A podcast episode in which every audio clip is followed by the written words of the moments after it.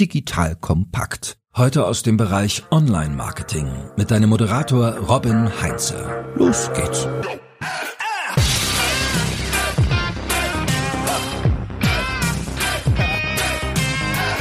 Spitze Zielgruppen, erklärungsbedürftige, komplexe Hightech-Produkte und eine internationale Ausrichtung. Sogenannte Hidden Champions bewegen sich meist in einem anspruchsvollen Umfeld. Wie das Marketing für so ein Unternehmen funktioniert und was du davon für dein Unternehmen lernen kannst, das erfährst du jetzt. Liebe Hörerinnen, liebe Hörer, ich bin Robin Heinze, Mitgründer und Geschäftsführer der Online-Marketing-Agentur Morefire und bei mir ist heute Christian Uhl. Er ist Head of Communications und Lead Management Global Marketing bei einem Hidden Champion, nämlich bei Pepper und Fuchs. Lieber Christian, danke, dass du dir die Zeit für unsere Hörerinnen und Hörer nimmst. Guten Morgen, Robin. Danke für deine Einladung. So, Christian, spitze Zielgruppen, erklärungsbedürftige Hightech-Produkte. Fühlst du dich da direkt zu Hause? Passt das ganz gut zu deinen Herausforderungen im Alltag? Ja, ich glaube, das ist unser aller Alltag. Wir sind in einer Branche tätig, die nicht jedem bekannt ist, die nicht typischerweise Berührungspunkte hat. Die Automatisierung, die Sensorik, die Prozessautomation ist tatsächlich eine erklärungsbedürftige, aber eine nicht ganz unwichtige. Und Hidden Champion, da war dein Stichwort, ist tatsächlich ja auch ein entsprechender Hinweis. Ich glaube, wir haben den Bereich Hidden inzwischen durchaus verlassen. Wir sind ein Mittelständler mit über 6600 Mitarbeitern. Wir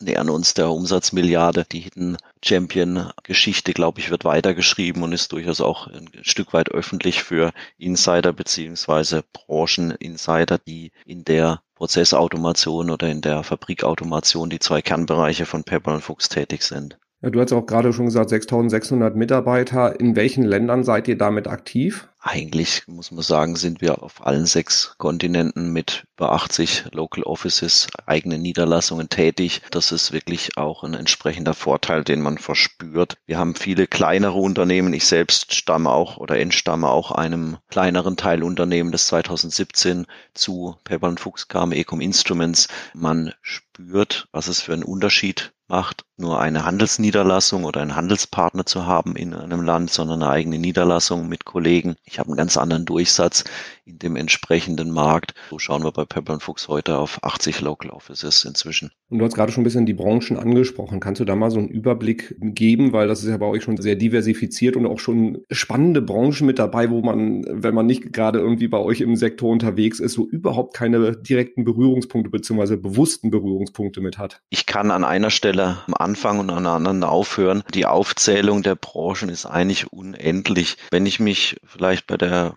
starten wir bei der Factory Automation, bei der Fabrikautomation, überall, wo wir Fertigungen haben, wo wir äh, Synergien in der Automation sehen, Sensorik, visuelle Sensoren, äh, Radarsensorik, alles, was wir heute haben, alles, was vorstellbar ist, die Automobilbranche, ob es ein Abfüller ist, ob es eine städtische Kommune ist, die ihre Abfallbehältnisse auf Füllstand prüft und die entsprechenden Touren der LKWs optimiert, ist eigentlich alles mit dabei. Und man muss sagen, dass Pepper und Fuchs eigentlich genau auch durch dieses Customizing, durch kundenspezifische Anfragen, mit denen oder auf die hin Produkte weiterentwickelt wurden und vielleicht sogar auch neue Produkte entstanden, das eigentlich ein, ein großer Wachstumsmotor war und ist für Pepperl und Fuchs. Also unsere Kunden kennen uns so. Wir haben wirklich die kundenspezifische Lösung vor Augen und entweder kommen wir mit der Lösung oder der Kunde kommt tatsächlich auf uns zu und fragt uns auch nach entsprechenden Lösungen und Unterstützung. Genau, und du selber kommst ja aus dem Bereich Ecom Instruments. Kannst du da so ein bisschen noch was zu sagen? Weil das finde ich mal total spannende Geschichte eigentlich. Ja, Ecom Instruments kam 2017 zu Pepperl und Fuchs, ist in der zweiten Division. Pepperl und Fuchs teilt sich eigentlich in die Fabrikautomation und die Prozessautomation auf. Dort ist Ecom zu Hause in der Prozessautomation. Hier dreht sich eigentlich oder vieles auch um den Explosionsschutz, anspruchsvolle Umgebungen, Produktionsumgebungen, die auch gewisse Risiken bergen. Dort ist Ecom zu Hause.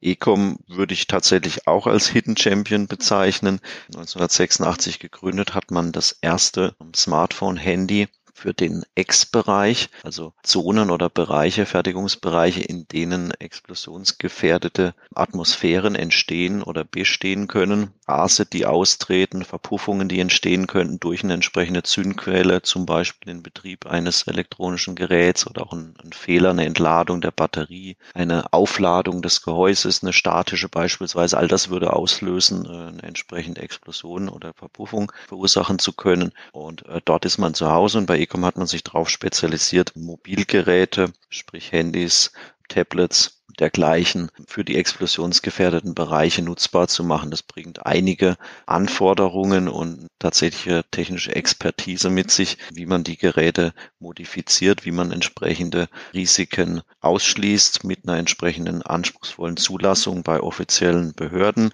Wir sind diesem Jahr gestartet, beziehungsweise haben es letztes Jahr schon angekündigt mit unserem jüngsten Produkt, nämlich äh, Smart Glasses für den Zone 1 Bereich. Wir haben hier ein komplett neues Konzept erdacht, eine Kombination aus gewichtsreduzierten Smart Glasses, die man am Helm oder auf dem Kopf trägt, Kombination mit einem Smartphone als äh, CPU, als Computereinheit, als Recheneinheit und auch Funk- oder Kommunikationsschnittstelle dann in ein 4G-Netz oder in ein Wi-Fi-Netz. Das ist äh, tatsächlich, das ist Zukunftstechnologie. Da sind wir wirklich dran und äh, ist absolut ein spannendes Feld. Ja, genau, weil ich wollte jetzt einmal kurz in die Produkte, so ein bisschen auf die Produkte eingehen, damit die Hörerinnen und Hörer auch verstehen, dass Marketing für solche Sachen nicht alltäglich funktioniert und nicht so funktioniert, wie man andere Sachen sich vorstellt, sondern da wacht man ja nicht morgens auf und sagt, oh, jetzt so ein explosionsgeschütztes Handy, das könnte ich jetzt echt gut gebrauchen. Und dann das muss man ja schon so ein bisschen anders angehen, spitze Zielgruppen. Es gibt ja ganz besondere Märkte, für die das dann ja auch konzipiert ist. Bevor wir da in die Tiefe gehen, kannst du so ein bisschen Einblick geben,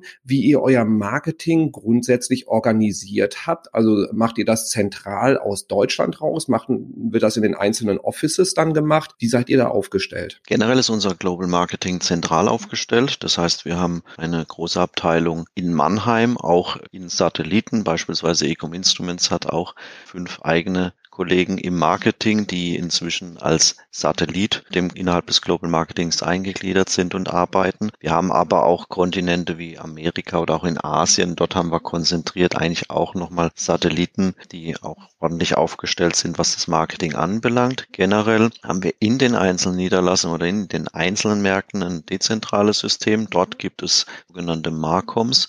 Das sind Marketingverantwortliche, die die Kampagnen, die die Marketing-Tools, die wir zentral in Mannheim initiieren, konzipieren, vorbereiten und äh, zur Verfügung stellen, dann in ihren Märkten nutzen und ausrollen. Das ist eigentlich so das grobe Konzept. Das heißt, der Kern in den Headquarters in Mannheim, während wir aber auch in den Märkten entsprechende Experten haben, die die Tools aufgreifen und marktspezifisch dann umsetzen. Wie seid ihr da vorgegangen dann in der Vergangenheit? Das heißt, ihr habt dann erstmal, seid ihr erst gestartet in, von Deutschland aus, wenn ihr in den neuen Markt gegangen seid, habt da halt dem äh, ausprobiert, wie ihr da vorwärts kommt in Sachen Marketing und wenn ihr merkt, wir haben da Traktion und das Ganze wächst, dass dann halt eben auch Leute vor Ort dann eingesetzt worden sind oder wie, wie habt ihr das gemacht? Das ist fließend entstanden. Und generell ist man eigentlich auch immer versucht, und das ist eigentlich auch immer der erste Weg, dass viele Piloten natürlich, viele Tools erstmal in Deutschland, aber auch mit dem Risiko der deutschen Denke entstehen. Das heißt, ich muss natürlich schon darauf achten, und wir haben es, oder uns ist es inzwischen gelungen, dass wir in der Zusammenarbeit auch mit, mit Sparing-Partnern, mit Kollegen aus anderen Ländern die Marketing-Tools und Konzepte erarbeiten, damit wir nicht nur die deutsche Brille aufhaben, sondern auch die Spezifika und die Ideen auch anderer Nationen Nationen und Länder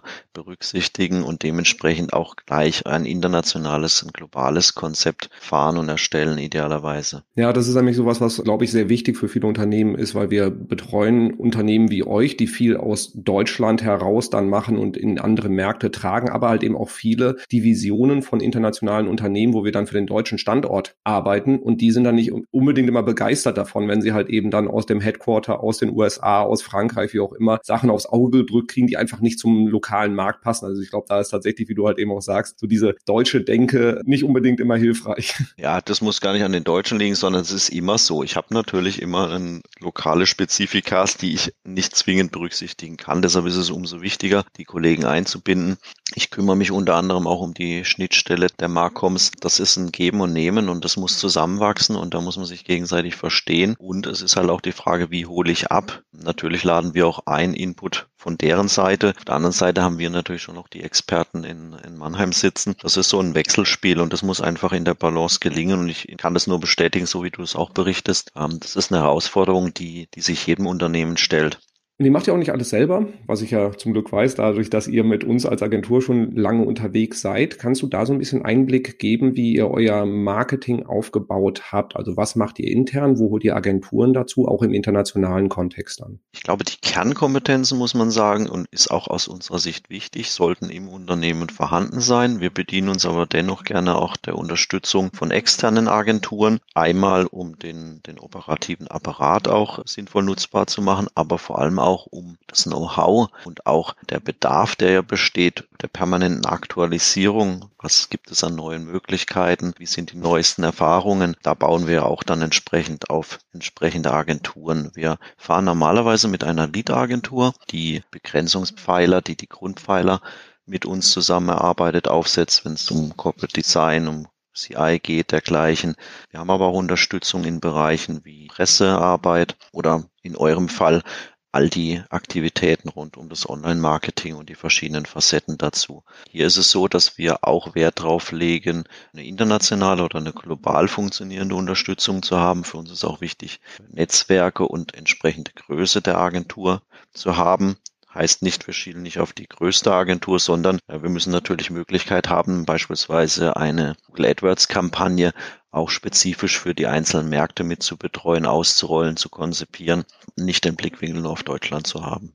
So, und jetzt haben wir also schon ein bisschen Kanäle auch angesprochen. Also das heißt, wir machen viel digital mit euch, ihr macht aber auch Pressearbeit. Kannst du mal einen Überblick geben, welche Marketingkanäle für euch die sind, wo ihr intensiv unterwegs seid, also wo ihr wirklich auch interne Ressourcen und auch Budget reinsteckt? Ich würde behaupten, der Online-Bereich hat in den letzten Jahren immer weiter an Zuwachs gewonnen, ist leicht oder ich würde behaupten, der, der wichtigste Bereich inzwischen.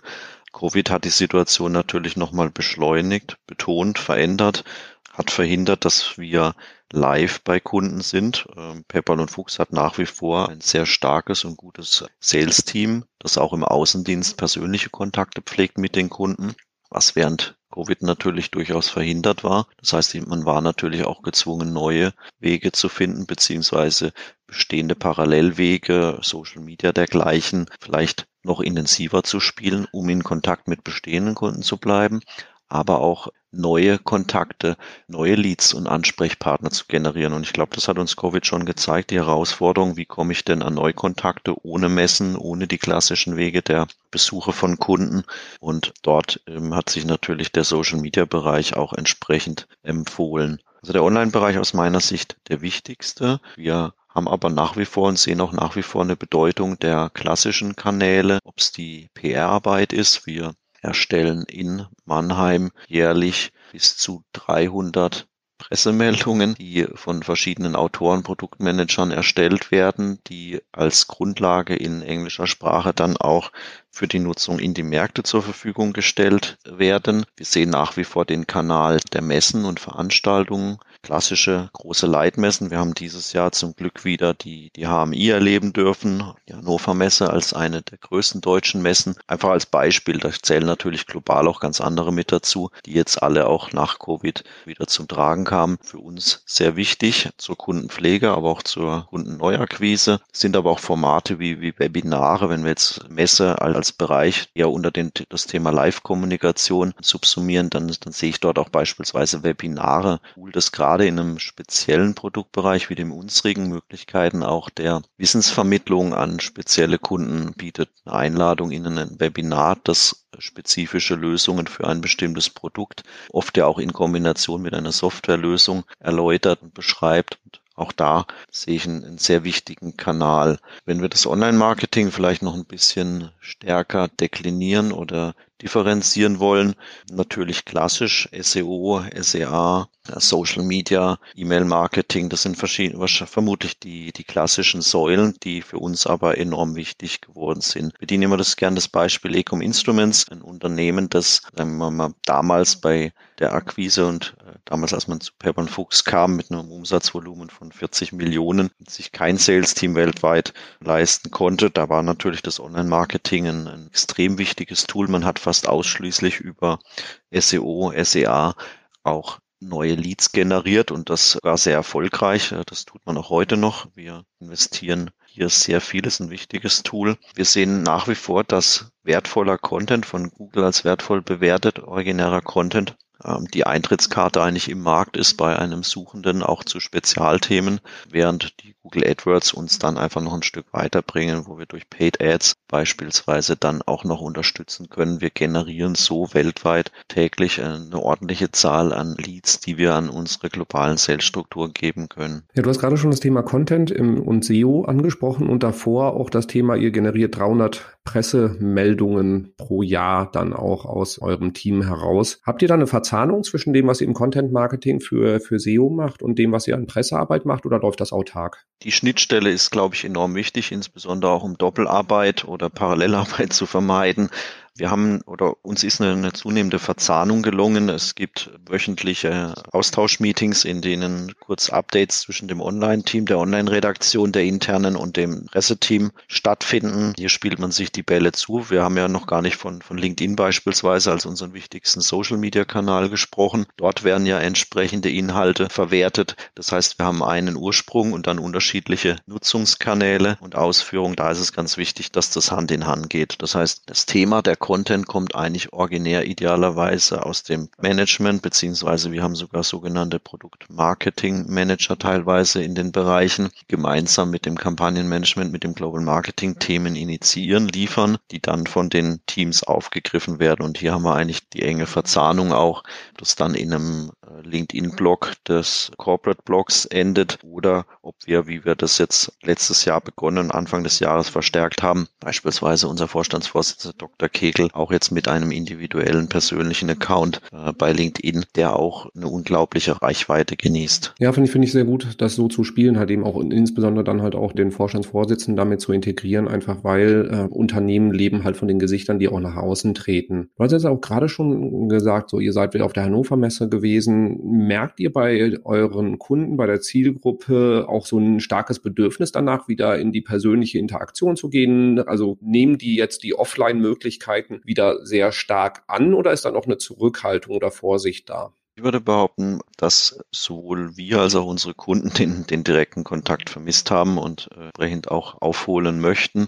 Auf der Hannover Messe war ja ein Zeitpunkt, ich bin noch mit Maske im ICE angereist, während auf der Messe Corona plötzlich keine Rolle mehr spielte. Also hier waren wir fast so, wenn ich die Zielgruppe oder den Besucher aus Europa betrachte, waren wir fast wieder auf einem annähernden Niveau, wie wir das früher kannten. Die asiatischen oder die Oversea-Besucher würde ich von der Zahl her durchaus noch ein bisschen zurückhalten und zahlenmäßig geringer sehen. Wir bewegen uns aber wieder dahin. Wir spüren, dass der Kunde das natürlich auch möchte. Unser Ansprechpartner auf Kundenseite hatte aber durchaus auch Vorgaben seitens seines Unternehmens. Das heißt, da waren natürlich Messebesuche beispielsweise noch im letzten Jahr stark reglementiert, teilweise sogar nicht gewünscht und, und nicht empfohlen. Das spüren wir schon. Wo die Unternehmen immer noch ein bisschen sensibel sind, ist auch sagen wir, der Zutritt oder der Besucher im eigenen Haus, auf dem eigenen Gelände. Generell, glaube ich, hat sich aber bewiesen, wir haben während der Covid-Zeit uns auch, glaube ich, ziemlich erfolgreich mit neuen Formaten wie Online-Summits, die wir zweimal jährlich angeboten haben, statt der großen Leitmessen, sehr erfolgreich bewegt. Aber ich glaube, auch die haben bewiesen, dass das äh, durchaus seinen Zweck erfüllt, Person oder jede Person selbst aber durchaus den Live Kontakt One-to-One bevorzugen würde. Kannst du zu den Online-Summits ein bisschen was erzählen? Ja, ich glaube, wir als Unternehmen, wie auch viele andere Unternehmen, sahen sich plötzlich in der Situation, die Leitmessen nicht nutzen zu können als ein gewohntes Medium der Kundenansprache. Wir haben auch dort das Glück, mit einer sehr guten Agentur schon seit langen Jahren zusammenzuarbeiten, mit denen wir in der virtuellen Kommunikation, Renderings, Animationen schon sehr tiefgreifende Erfahrungen und auch gute Ergebnisse liefern.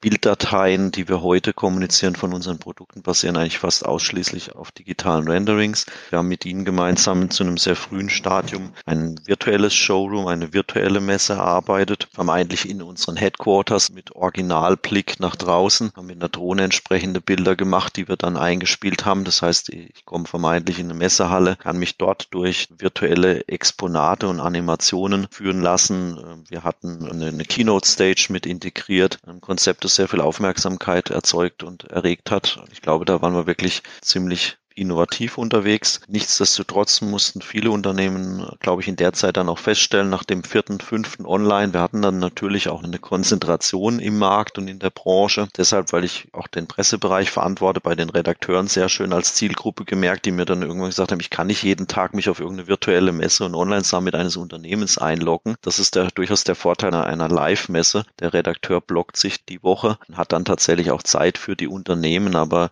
mit zunehmendem Maße ist dort natürlich auch eine, eine, Inflation dann spürbar mit einem umfänglichen Angebot. Aber wir haben hier sehr gute Erfahrungen gemacht. Wir haben unsere Zielgruppe weltweit global eingeladen. Ähm, wir haben unseren Außendienstlern, unseren Sales-Kollegen Möglichkeiten verschafft, die Kunden quasi virtuell in einer WebEx gearteten Situation mit in das Online-Summit, in das Exponat zu nehmen, Dinge zu präsentieren, zu erklären. Ich glaube, das war tatsächlich das Ideal für die Zeit Covid, aber wir spüren jetzt, wie der Kunde natürlich auch wieder interessiert ist, auf die Messen zu kommen.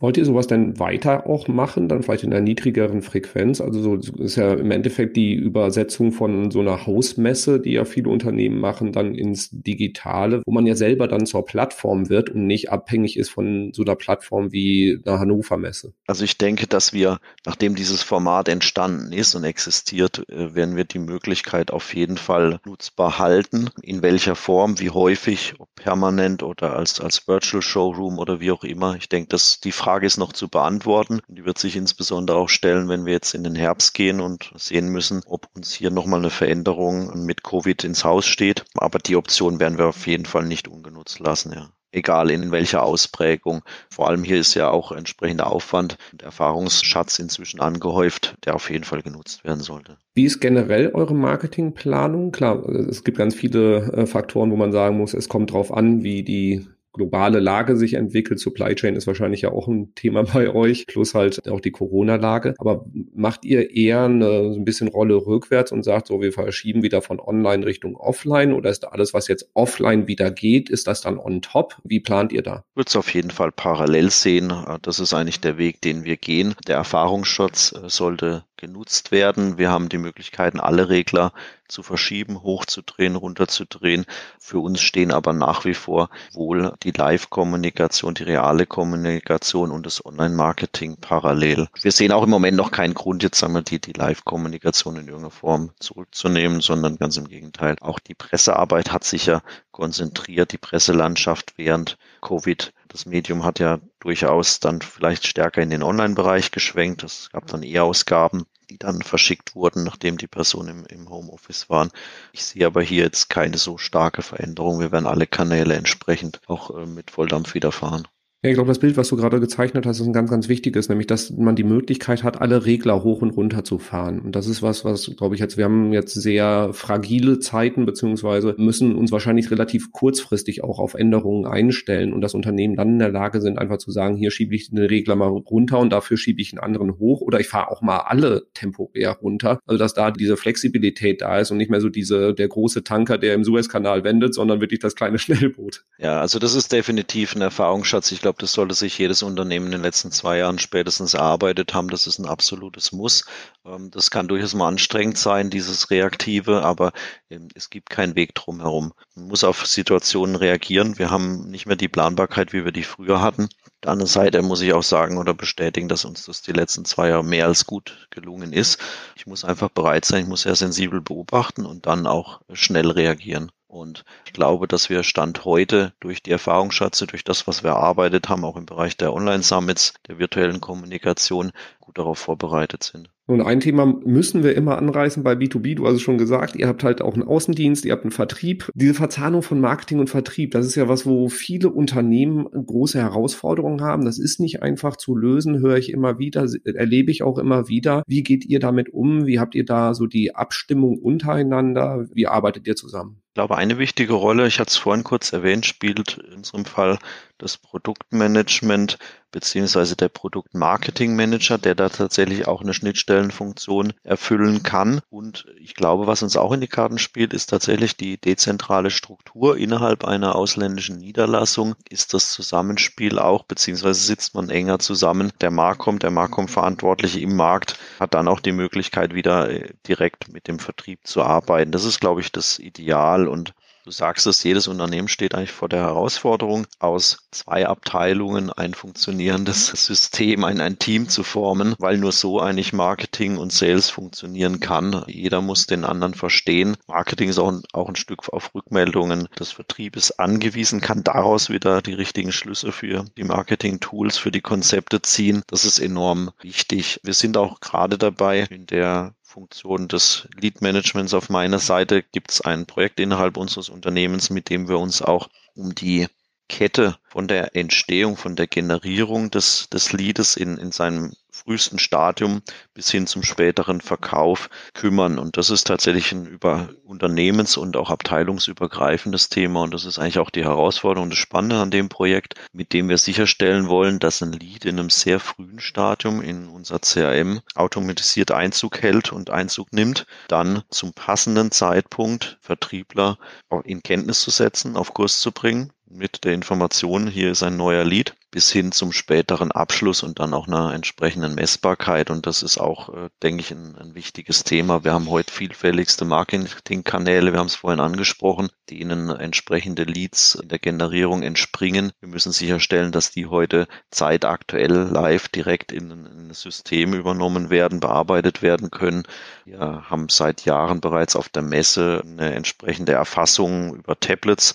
Auch da bietet sich natürlich an, so ein Lead live zu verarbeiten, damit er im Endeffekt mit der Erfassung auf der Messe durch den Kollegen direkt auch in der Niederlassung beispielsweise bearbeitbar ist, die für den entsprechenden Kundenbesucher zuständig ist.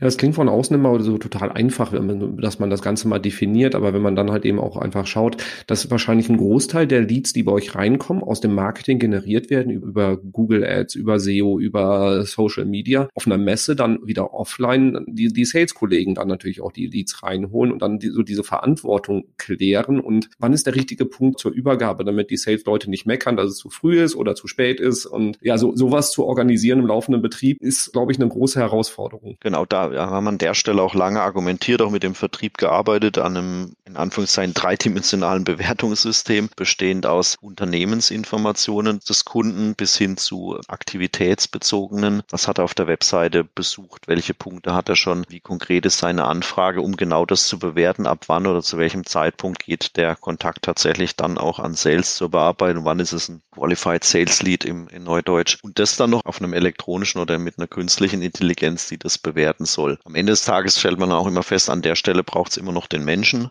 Wir haben natürlich auch in großen Konzernen kundenseitig verschiedene Ansprechpartner, verschiedene Abteilungen, die man matchen muss, die wir zusammenbringen müssen. Das sind auch Dinge, die da ganz wichtig sind. Ja, das ist wahrscheinlich auch die Anzahl der Unternehmen, die für euch überhaupt in Frage kommen, die potenzielle Kunden sind, ist ja wahrscheinlich auch im Vergleich zu anderen Märkten deutlich überschaubarer, vermute ich mal. Nicht wirklich die, für die Fabrikautomation, das hatte ich ja vorhin versucht anzudeuten, die hat ja so vielfältige Facetten, dass fast jedes Unternehmen im Bereich der Automation wahrscheinlich ein Produkt oder eine Lösung unsererseits brauchen und nutzen könnte zielführend. Und du hast jetzt auch gerade schon gesagt, so toolseitig seid ihr da auch unterwegs, also beziehungsweise Marketing und Sales müssen ja auch natürlich dann toolseitig zusammenarbeiten. Wie seid ihr da technologisch aufgestellt? Also was nutzt ihr zum Beispiel als CRM? Kannst du da ein bisschen Einblicke geben? Ähm, unser Unternehmen hat lange Jahre. Wir hatten die amerikanischen Kollegen waren mit einem unterschiedlichen System unterwegs. Wir haben das heute global vereinheitlicht. Das ist eigentlich aus meiner Sicht auch absolut notwendig, war, war auch unsererseits so gesetzt. Unser CRM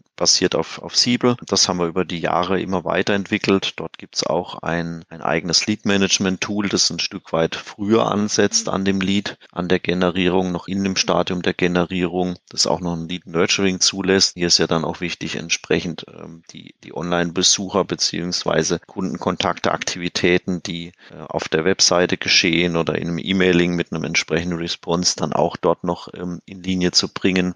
Ähm, Lead Nurturing ist ein Stichwort. Da haben wir ein ganzes Online-Team meiner Kollegin, der Frau Meier, die sich darum kümmert, wie wir hier in die Generierung, wie wir die Kontakte dann idealerweise zu einer Conversion bringen. Wir merken, dass das SEA uns, also die Google AdWords und dergleichen, uns, uns immer noch einen, einen großen Zuspruch bringt, wobei wir ganz deutlich unterscheiden müssen. Wir haben verschiedene Business Units, wir haben verschiedene Produktkategorien. Es gibt Produktkategorien, die sich ideal eignen. Wir haben vorhin von den Smartphones beispielsweise und einem Tablet auf Seiten Ecom gesprochen. Das sind aus meiner Sicht Produkte, die sich ideal für, für Google AdWords eignen. Der Kunde kennt den Umgang, der kann die technischen Daten bewerten. Je spezieller, je komplexer ein Produktangebot wird, desto weniger eignet sich es dann wiederum für, für Google AdWords. Also ein einzelner Sensor, der beispielsweise von einem Betriebsleiter oder von einem Ingenieur entsprechend eingeplant wird, der vielleicht sogar über einen Zwischenhändler bezogen wird, der in der Maschine verbaut ist. Da ist es natürlich ein anderes Thema. Den über Google AdWords zu bewerben, macht meist keinen Sinn. Da kommen wir dann eher über den Content, dass ich ein entsprechendes Use Case präsentiere äh, dem Kunden, der, der seiner Problemlösung dient oder eine entsprechende Pressemeldung. Das sind Dinge oder Wege, die sich dort eher eignen. Insofern müssen wir bei jeder unserer Produktgruppen und Produkte auch unterscheiden, welcher der Kanäle ist tatsächlich geeignet. das ist so der Klassiker Pull- oder Push-Marketing, wenn überhaupt gar kein Bewusstsein oder Verständnis auf, auf Marktseite dafür da ist, dass es eine Lösung für ein Problem gibt, dann sucht auch keiner bei Google danach. Und ich glaube, dafür ist halt eben auch äh, extrem wichtig, wie du es geschildert hast, dass ihr eine enge Verzahnung auch von Produktmanagement und Marketing habt. Sonst genau an dieser Schnittstelle merkt man halt eben dann einfach, wie die Art der Kommunikation laufen muss. So, Christian, wenn man jetzt mehr über das, was du da machst, erfahren möchte, was Pepper und Fuchs macht, wie kann man mit dir am besten in Kontakt treten? Um, ähm, LinkedIn ist eigentlich die bevorzugte Variante. Um, ähm, dort findet man mein Profil, uh, gerne auch über E-Mail, ceul.de.pepperl-fuchs.com. Uh, gerne natürlich jederzeit auch über euch freuen uns über entsprechende Kontaktaufnahmen. Wir sind vernetzt, äh, wir pflegen die Kommunikation. Ich glaube, es wäre auch falsch, äh, nur in der eigenen Suppe zu kochen. Das heißt, wir und auch ich in meiner Person suche eigentlich in entsprechenden Kreisen und Veranstaltungen auch immer den Austausch mit anderen Unternehmen. Die Herausforderungen, die sich stellen, sind für alle Unternehmen, wie man immer wieder bestätigt bekommt und auf solchen Veranstaltungen bemerkt, äh, gleichermaßen inhaltsdeckend und ist auch immer mal wieder bereichend, den, den Kopf eben zu heben und auch äh, in andere Richtungen oder auch mit entsprechenden Benchmarks Parallelen zu sehen, äh, interpretieren zu können.